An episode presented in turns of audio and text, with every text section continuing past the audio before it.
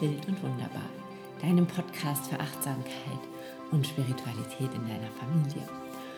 Und heute ist die erste Episode, die es auch, wenn du auf YouTube bist, siehst du es, ähm, als Videopodcast gibt. Es gibt in Zukunft die Episoden, zumindest, ich sage jetzt mal 95 Prozent, weil manchmal habe ich so diesen Dings, oh, ich muss jetzt einen Podcast aufnehmen, aber es ist irgendwie 23 Uhr und ähm, ich muss mich dann ins Badezimmer verkriechen oder so.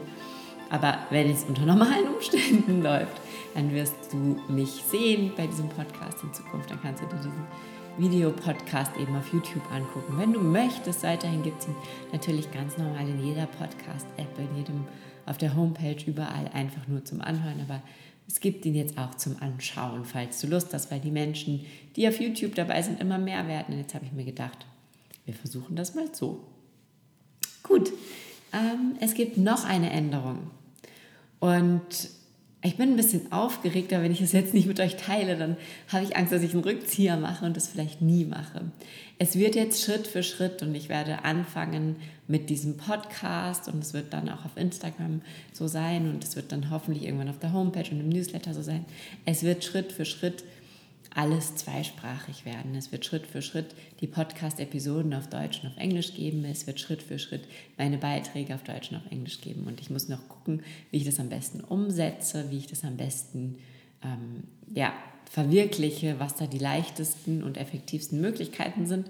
Da bin ich gerade noch so ein bisschen dran, aber ich möchte ganz unbedingt ähm, hier einfach zweisprachig werden, weil ich das Gefühl habe, ich eng erstens alles so ein mit, mit dieser deutschen Sprache, weil ich Englisch liebe. Ja, also es wird einen englischen Podcast geben, ähm, weil ich Englisch liebe, weil ich die Sprache liebe, weil ich schon immer das Gefühl habe, dass ich es relativ gut kann. Also es ist bei weitem nicht perfekt, aber ja, und ich hatte, habe die letzte Woche einen, einen Kurs gemacht, ein, eine Challenge gemacht bei Tony Robbins und da waren eben Menschen aus jedem einzelnen Land. Und mir ist schon klar, dass ich nicht Tony Robbins bin und dass bei mir nicht Menschen aus jedem einzelnen Land zuhören.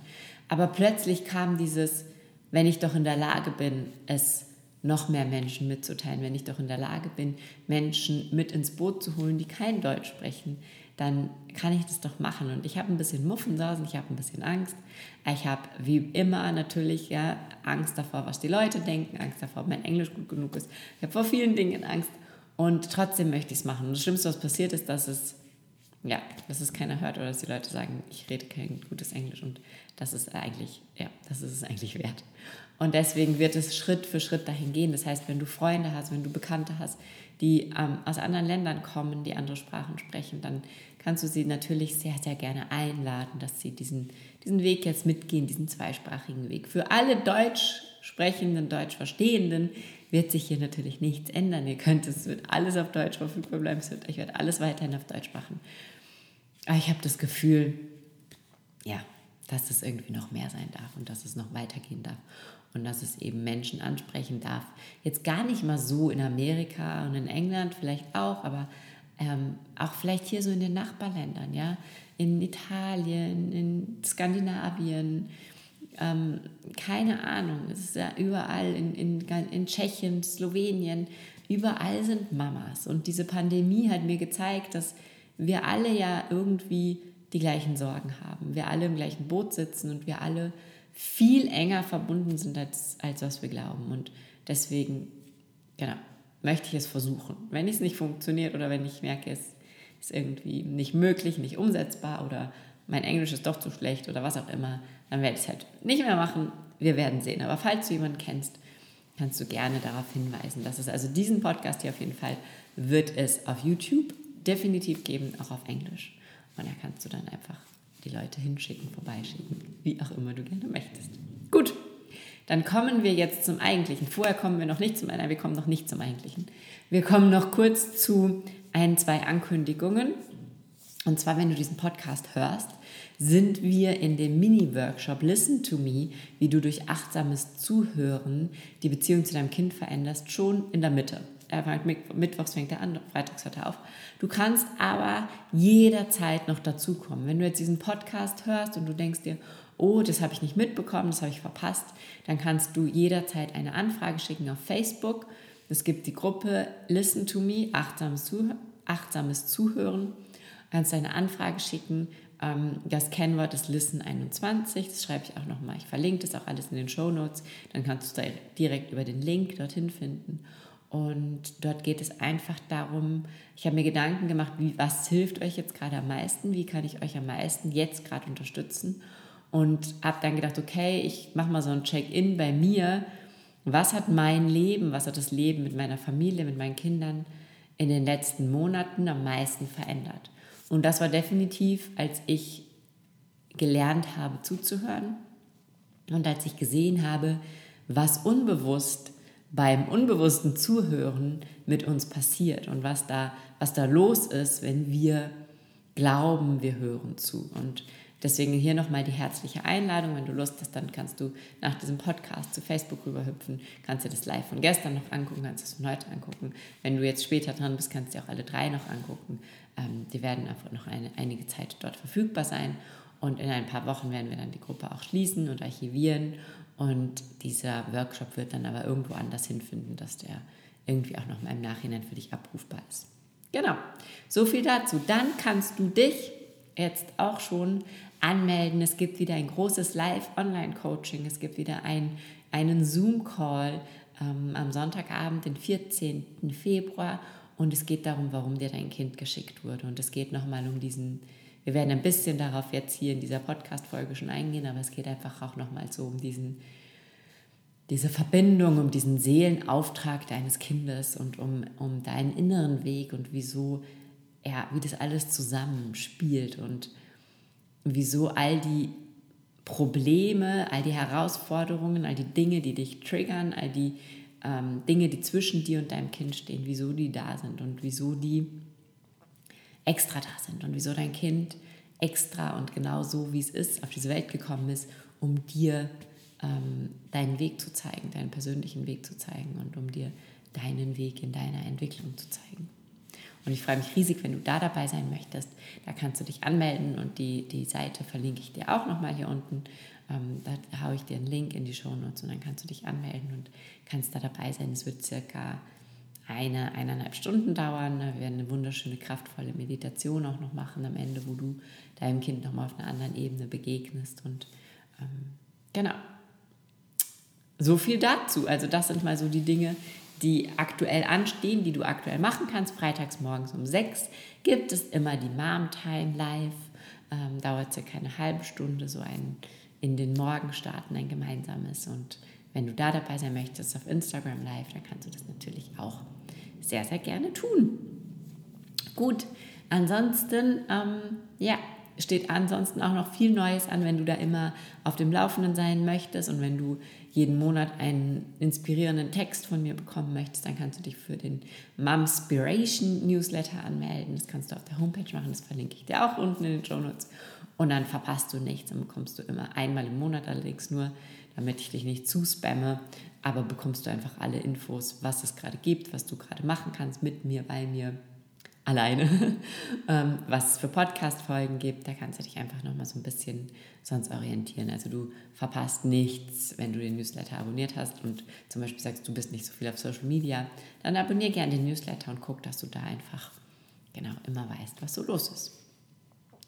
Gut, dann kommen wir zur heutigen Folge und es geht ein bisschen in diese Richtung, warum dir dein Kind geschickt wurde, aber nicht ganz, sondern es geht heute darum, ähm, wieso, also es geht um die Beziehung zu unserem Kind, es geht darum, wieso wir unser Kind niemals ohne Glaubenssätze in diese Welt schicken können. Und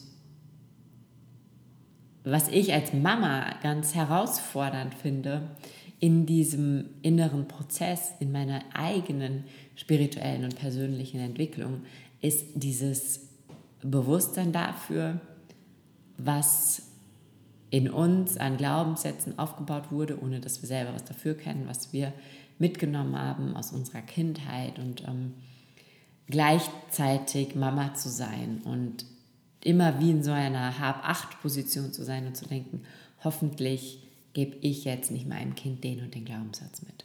Hoffentlich mache ich jetzt nicht das und das falsch, dass mein Kind später das und das auflösen muss. Wie auch immer.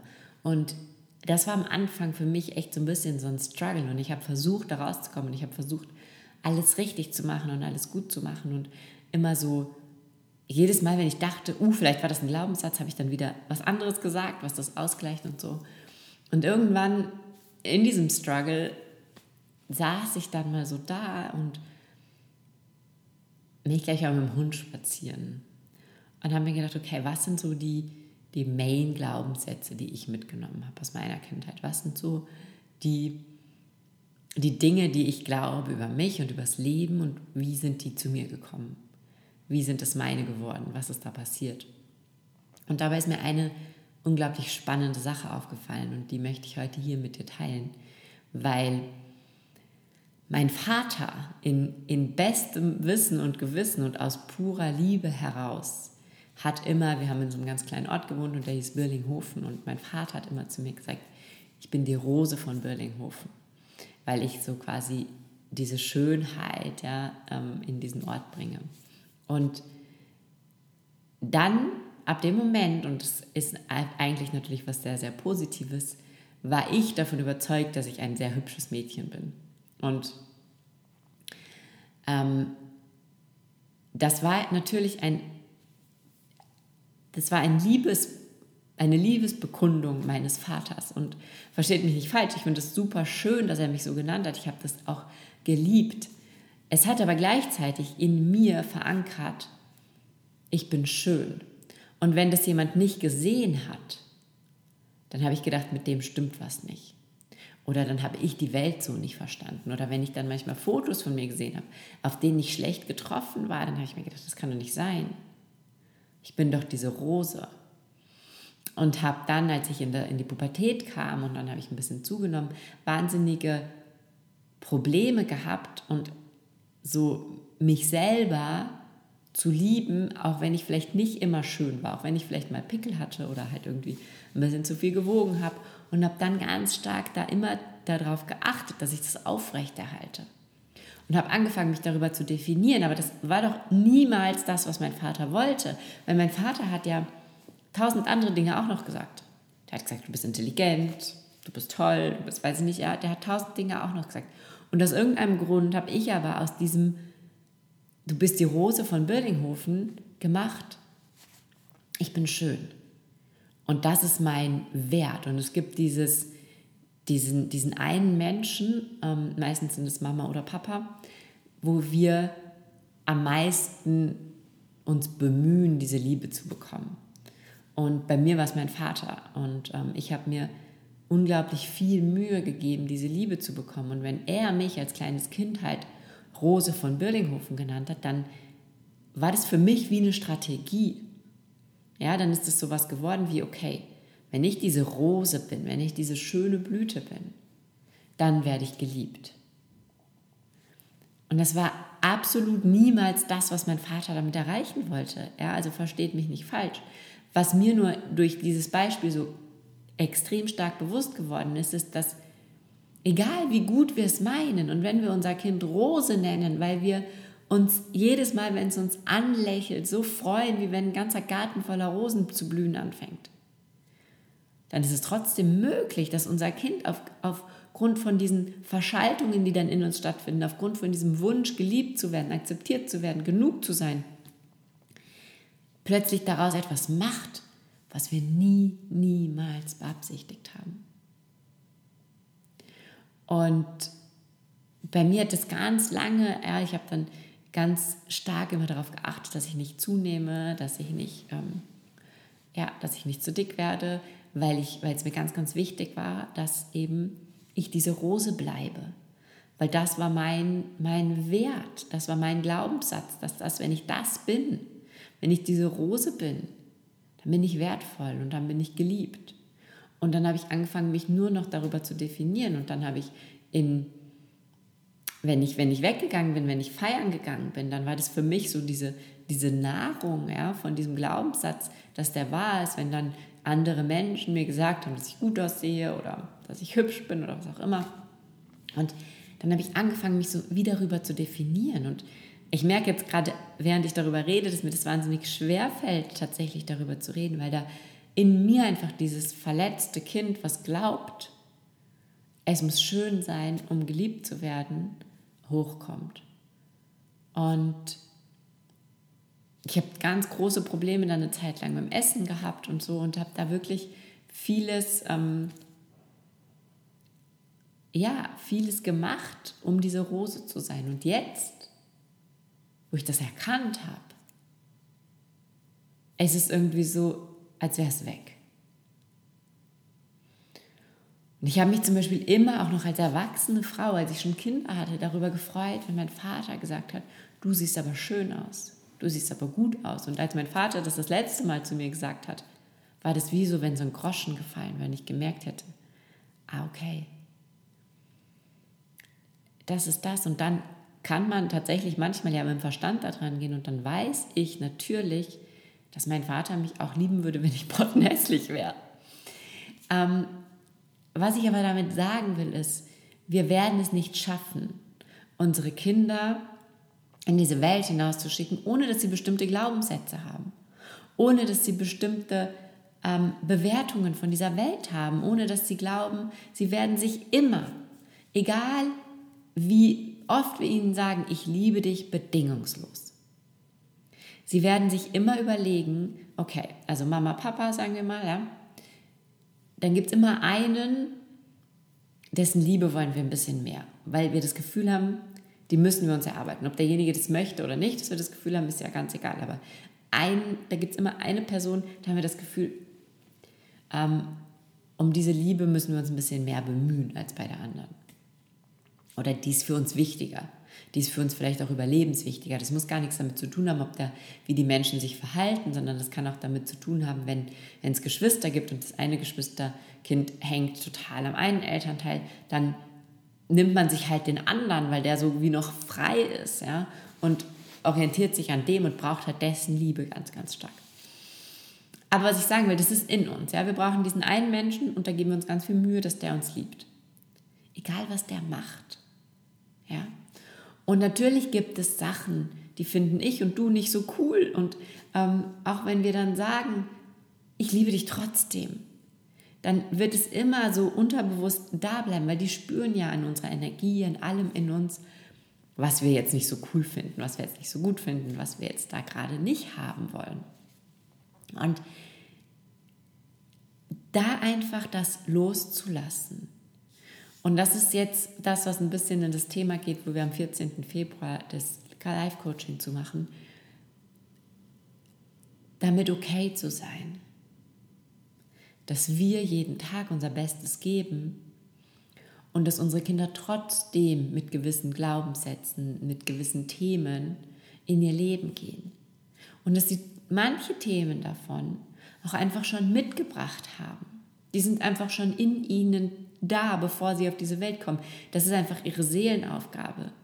Und ein gutes Beispiel ist wieder dieses Rosenthema, wenn, wenn du mit einem anderen inneren Heartset, sage ich jetzt mal, auf diese Welt kommst als ich, dann ist, wenn jemand zu dir Rose sagt, das ist so ein schönes Ach, ist ja nett und dann bist du fertig mit dem Thema, dann machst du daraus keine, keine Lebensaufgabe, dass du dich schön und gesehen fühlen möchtest. Ja? Das heißt, wenn dir das total lächerlich vorkommt, dann liegt es einfach daran, dass du eine ganz andere Grundstruktur hast, mit der du auf diese Welt gekommen bist. Und so ist es bei unseren Kindern. Und du kannst zu fünf Kindern sagen, du bist meine Rose und nur eines davon wird daraus einen Glaubenssatz machen. Du kannst auch zu fünf Kindern sagen, bist du zu blöd für Mathe und nur eines wird daraus einen Glaubenssatz machen. Und da einfach dir darüber bewusst zu sein, dass es okay ist, wenn unsere Kinder mit ihren Themen in die Welt hinausgehen. Weil sie darin vielleicht auch ihre Berufung finden weil sie darin vielleicht auch ihr Glück finden, weil sie darin einfach ihre Aufgabe haben, die sie selber hier lösen dürfen. Und die müssen wir nicht für sie lösen.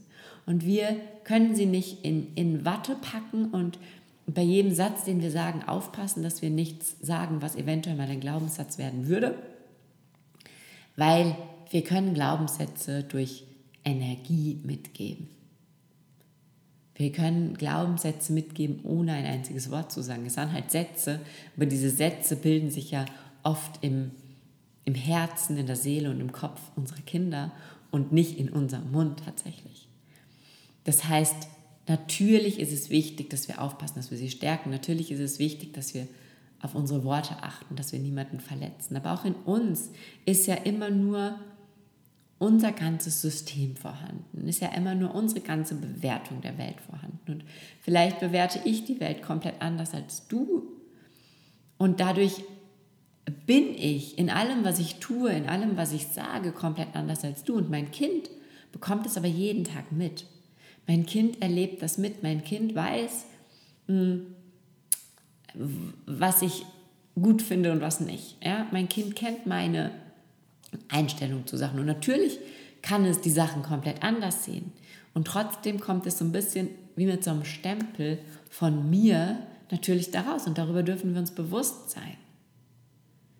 Und ich finde es wahnsinnig wichtig, gerade deswegen, dass wir mit ihnen meditieren, dass wir ihnen Übungen mit an die Hand geben, mit denen sie arbeiten können, dass wir ihnen ähm, zeigen, dass sie eine innere Welt haben, dass sie ein emotionales Zuhause in sich haben und dass sie dort drauf ganz, ganz, ganz gut aufpassen dürfen.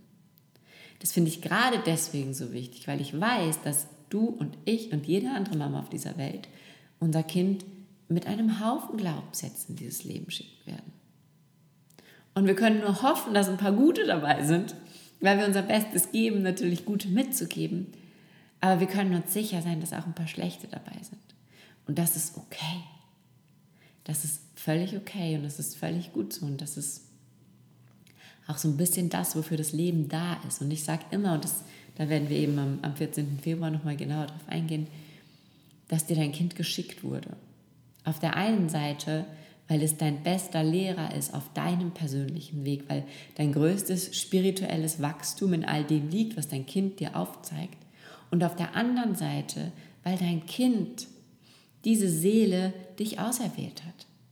Dich auserwählt hat, um mit dir zu wachsen, um von dir zu lernen und dir was beizubringen. Das ist ein, ein Zusammenspiel. Das ist ein Zusammenspiel von zwei Kräften.